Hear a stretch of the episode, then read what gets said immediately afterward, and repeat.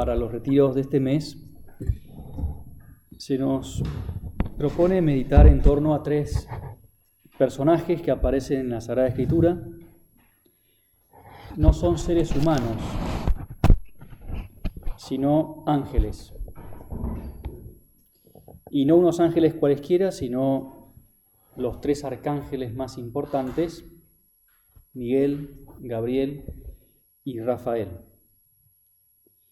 Y puede parecer curioso que, las tres meditaciones de este retiro estén estructuradas en torno a ellos, porque si bien son obviamente personajes importantes, sus apariciones en la escritura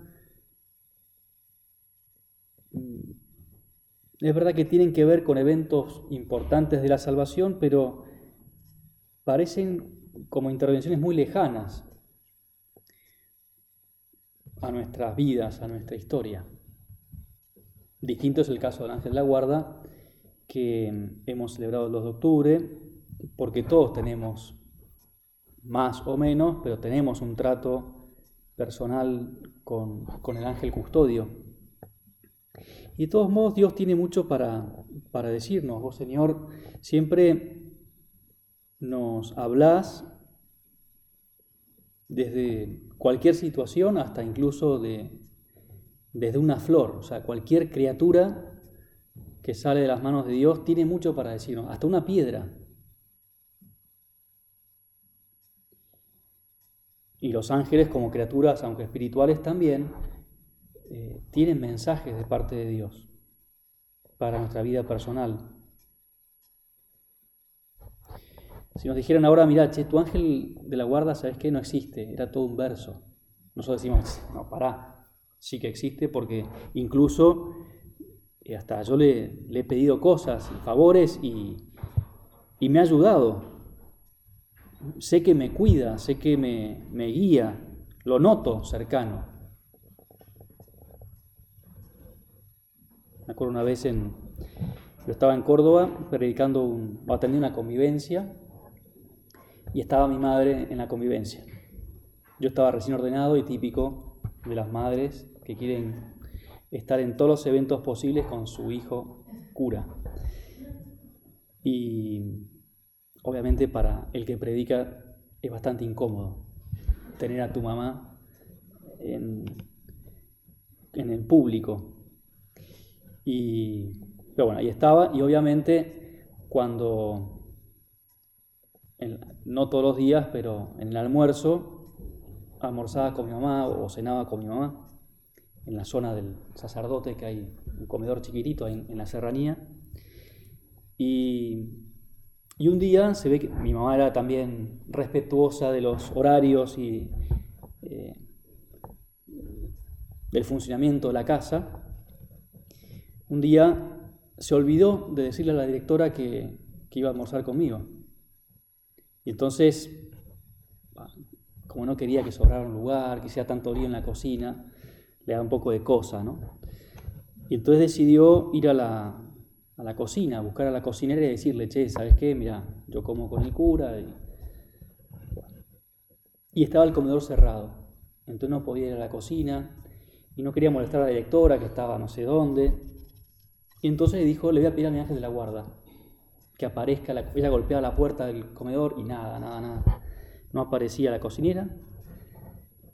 Total que le pide a su ángel de la guarda que aparezca la cocinera.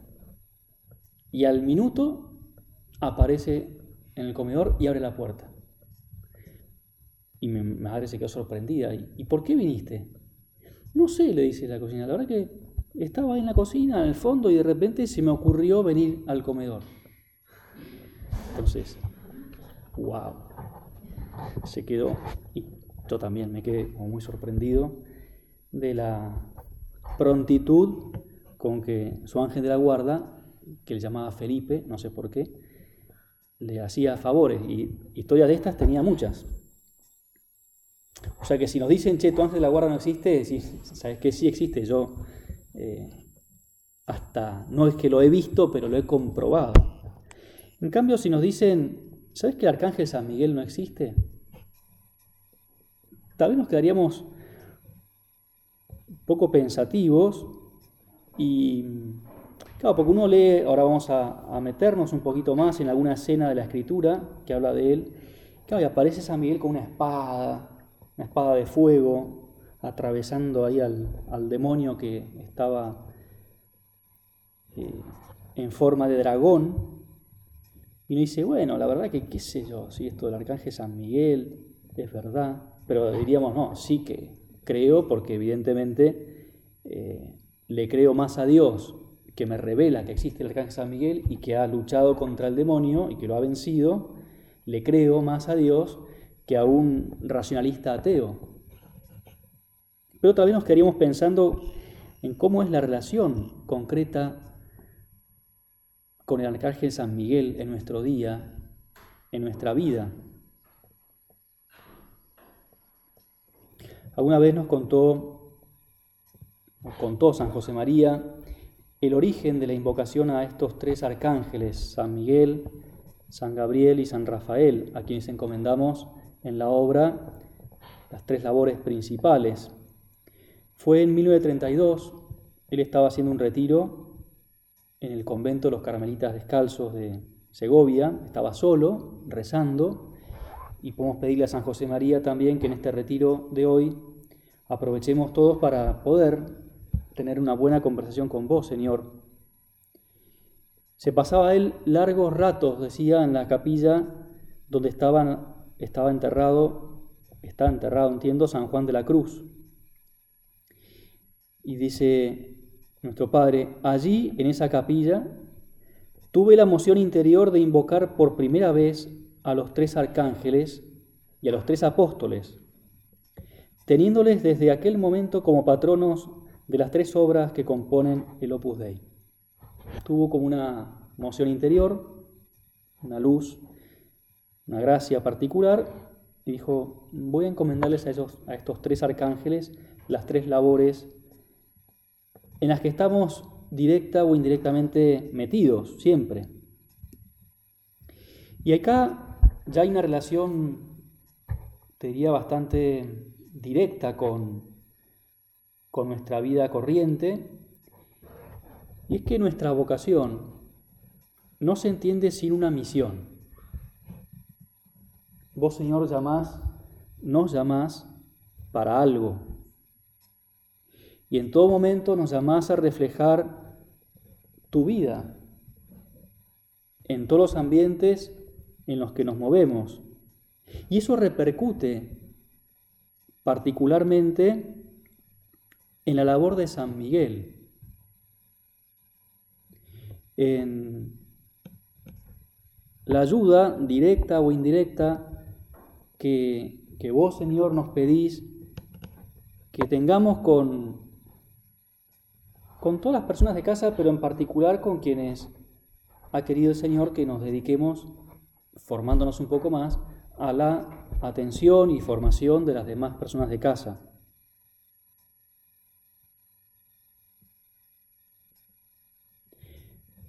Nuestra vida interior, nuestra vocación, nuestra llamada, que es una llamada a tratar más a Cristo, a buscar a Cristo, a tratar a Cristo, a amar a Cristo, repercute en quienes conviven con nosotros en el centro y por lo tanto en la labor de San Miguel.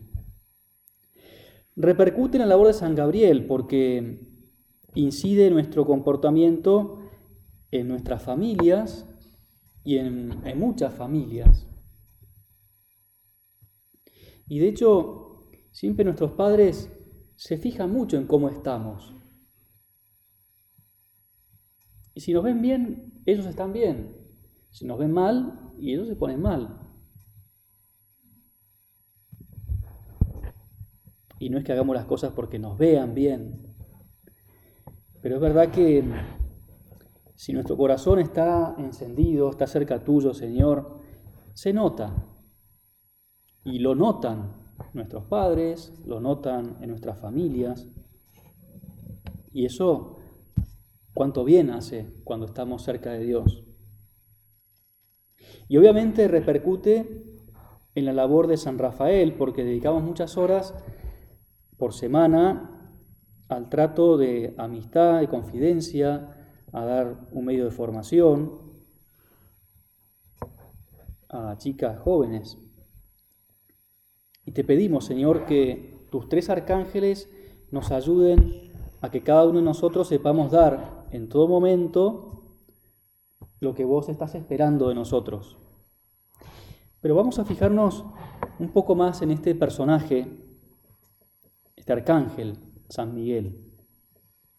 ¿Qué nos dice la escritura para poder también sacar algún propósito en este retiro, algún, algún tema que, no, que vos quieras, Señor, inspirarnos?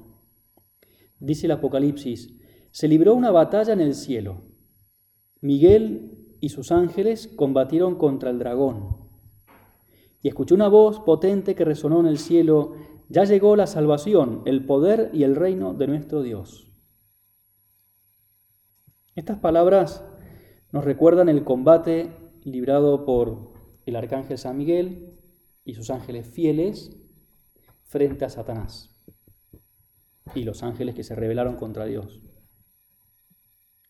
Y esos arcángeles que se rebelaron contra Dios, esos ángeles, esos demonios, fueron precipitados al infierno. La figura de San Miguel nos habla, entre muchas cosas, muchos temas de vida espiritual, del combate, de la lucha, de esa guerra diaria contra el demonio y contra el pecado, que también vos y yo tenemos, y no se nos aparece, menos mal, un demonio en forma de dragón, nos pegaríamos un gran susto, me imagino. Pero sí se nos presenta a veces como tentaciones sutiles, que son las más peligrosas.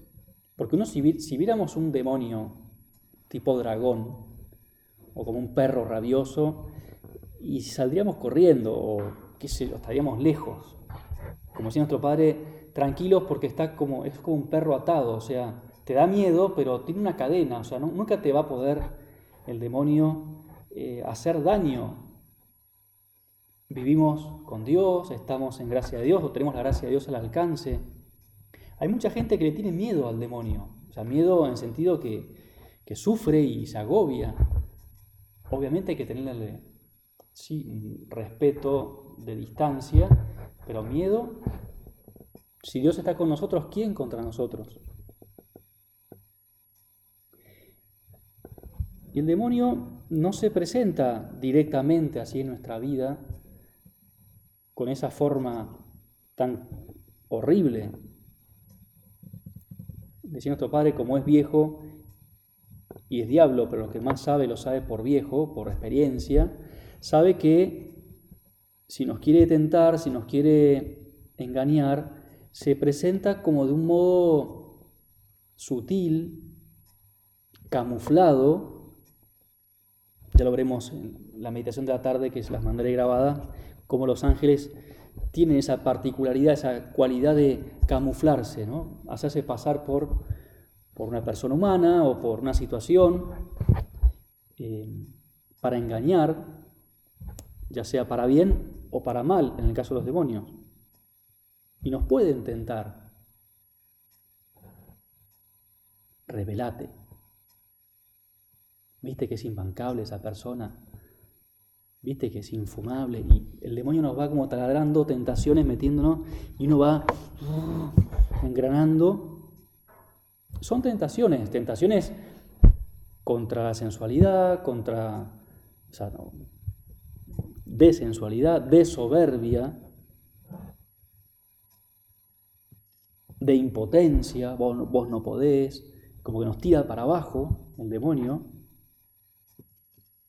Y por eso te pedimos, Señor, en este retiro que, ya que estamos en el mundo, en la vida que hay que combatir muchas veces, nos des esa capacidad optimista, esperanzada, segura, esa seguridad que no viene de nosotros mismos, pero sí, sí de saber que vos estás con nosotros. Que nos dé seguridad, Señor, la misa, en especial. La confesión, qué paz qué paz nos viene el alma después de cada confesión. La oración.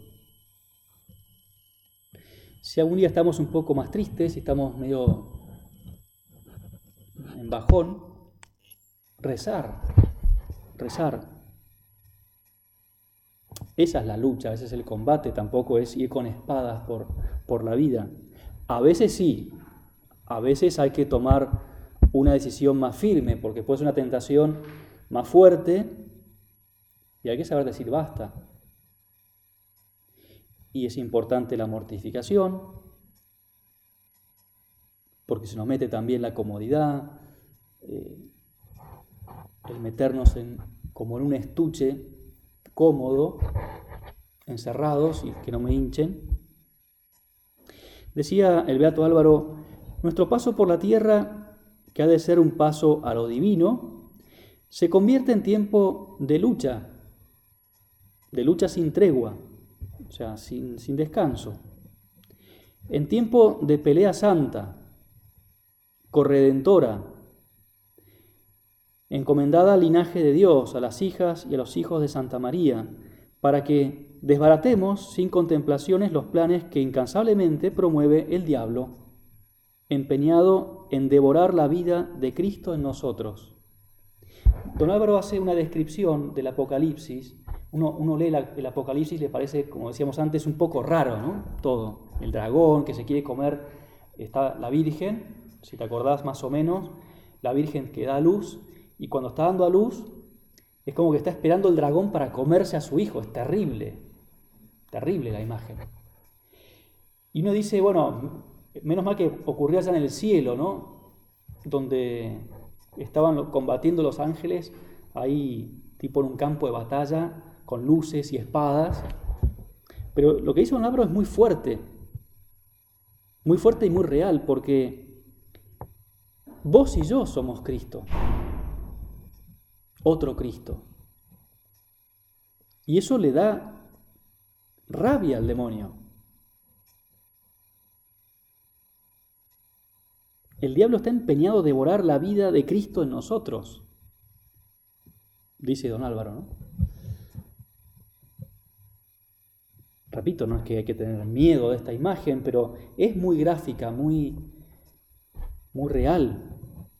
Le preguntaba a don Álvaro, que es un santo, el beato Álvaro del Portillo, a otro santo, o mejor dicho, le preguntaba a Juan Pablo II, San Juan Pablo II, al beato Álvaro, ¿Usted ha visto al demonio alguna vez? le preguntó Juan Pablo II a don Álvaro. Y don Álvaro, que era muy amigo de él, le dijo, no, nunca lo vi, pero sí lo he sentido cerca. Y San Juan Pablo II le respondió, yo también. Le pasaba lo mismo, o sea, nunca lo vi, menos mal, pero lo, lo siento cerca a veces.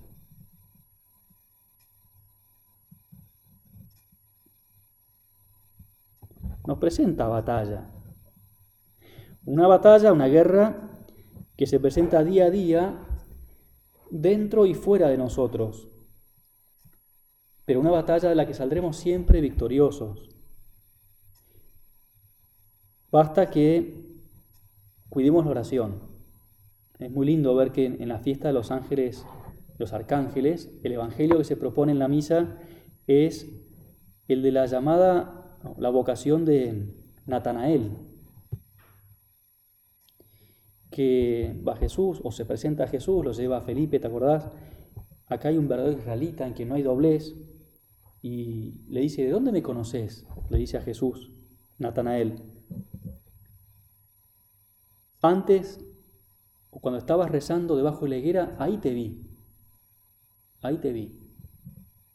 Mientras rezabas, yo, yo estaba con vos, yo te veía y le dice, tú eres el Hijo de Dios, tú eres el Rey de Israel. Y le responde Jesús, mayores cosas verás, verás los ángeles de Dios subir y bajar hacia el cielo y desde el cielo. Basta que hagamos lo que debamos y estemos en lo que hagamos. Haz lo que debes y está en lo que haces. Y ahí, ¿qué, qué paz? Esa es la lucha cotidiana. No lo que, lo que debes en sentido de voluntarista, sino en el sentido que me pregunto, te pregunto, Señor, ¿qué querés que haga? ¿Te gusta esto que quiero hacer? ¿Te parece que me viene bien? No, es verdad que tal vez es una reacción un poco egoísta. Yo sé que no te va a gustar, pero bueno, es que te pido perdón porque me cuesta y uno habla con Dios, hablamos con Dios. ¿Y cuántas, cuántas buenas resoluciones, cuántos buenos propósitos salen de una vida que tiene como modo habitual la conversación con Dios?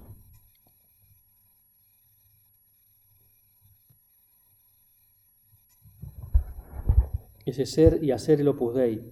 Para eso nos quiere el Señor. Y esa es la batalla, en definitiva. Decía San José María, no soy amigo de las guerras, yo quiero la paz. Pero de aquella guerra personal, constante, que cada uno ha de sostener consigo mismo, de esa guerra no, me queda más remedio que ser muy amigo. Deseo que alcancéis en este terreno muchas victorias, que ganéis la guerra y que para ello procuréis ganar todas las peleas, porque no conocéis cuál será la última batalla. Esto también es importante, y no hacerlo por temor. Señor, que nunca actuemos por temor, voy a portarme bien porque tengo miedo de condenarme o, tengo miedo de, que el demonio me tienda una trampa. No, no. No vivir con temor, vivir de amor, pero con, con ese deseo tan íntimo y tan bueno de que en todo momento podamos agradarte, Señor, porque no sabremos cuál es el último momento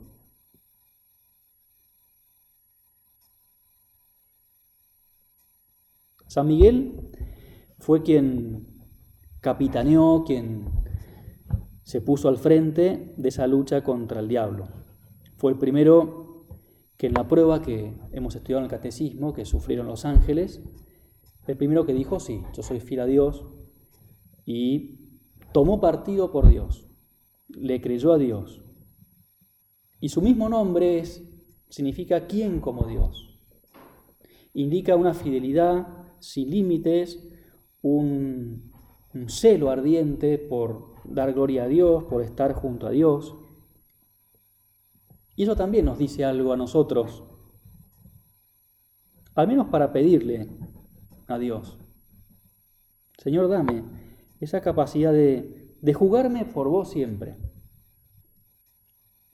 Hace poco leía una explicación de qué es la tibieza que me pareció muy, muy gráfica.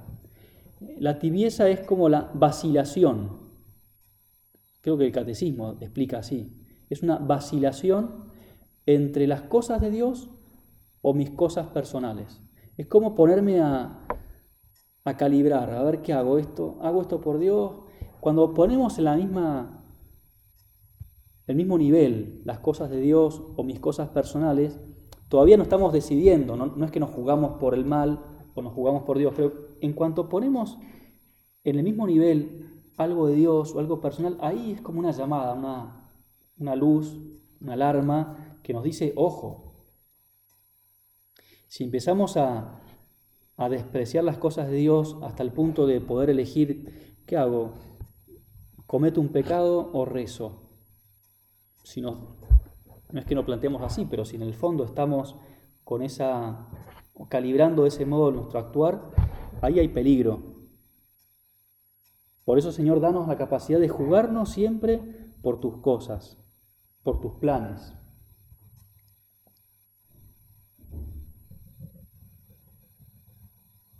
Fidelidad a Dios. Decir siempre servian, sin ningún tipo de duda.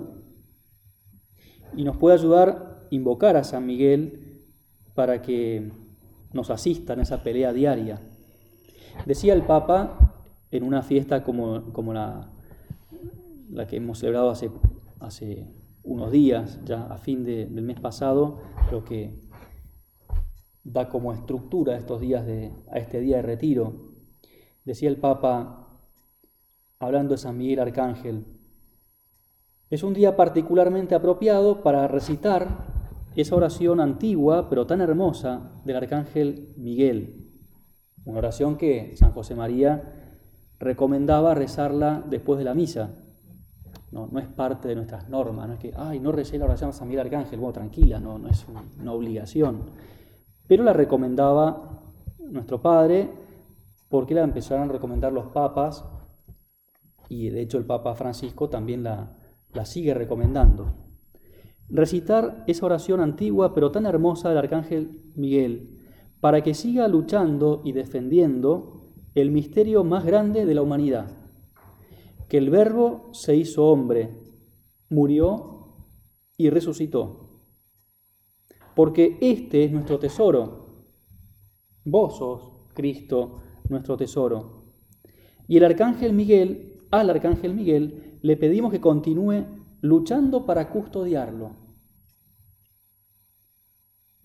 Y acá también el Papa nos presenta algo, un modo de ver las cosas muy lindo y muy gráfico, que es lo mismo que decía don Álvaro. En el fondo, nuestra vida está llamada a ser una vida lo más parecida a la vida de Cristo. Ser otro Cristo. Y eso, en eso consiste nuestra lucha, en cuidar que no se pierda la vida de Cristo en nuestra vida. Como quien limpia algo valioso y lo cuida. Hay gente que tiene un auto, por ejemplo, que compra el auto y está todo el día mirándolo y ay, se ensució una basurita, a veces hasta una forma enfermiza, ¿no? O el celular nuevo, ah, tengo un celular nuevo y está todo el día ahí y le pasa la ropa porque se le metieron muchos dedos y le da aliento a la pantalla para limpiarlo. Y, ay, si se me cae, a ver, estamos a veces como demasiado pendientes del celular o de algo material. Tenemos a Cristo. Y ojalá le dediquemos muchos cuidados. No de un modo enfermizo, pero sí de un modo cariñoso y amable. Vamos terminando. ¿Cómo cuidó María a Jesús? y lo defendió y venció al demonio. Ella aplastará su cabeza, dijo Dios a Eva, la descendencia, ¿eh? María que da luz, y ambos, si queremos, pisan la cabeza del demonio. A ella le pedimos que esté siempre cuidándonos en esas batallas diarias nuestras para que Cristo venza siempre.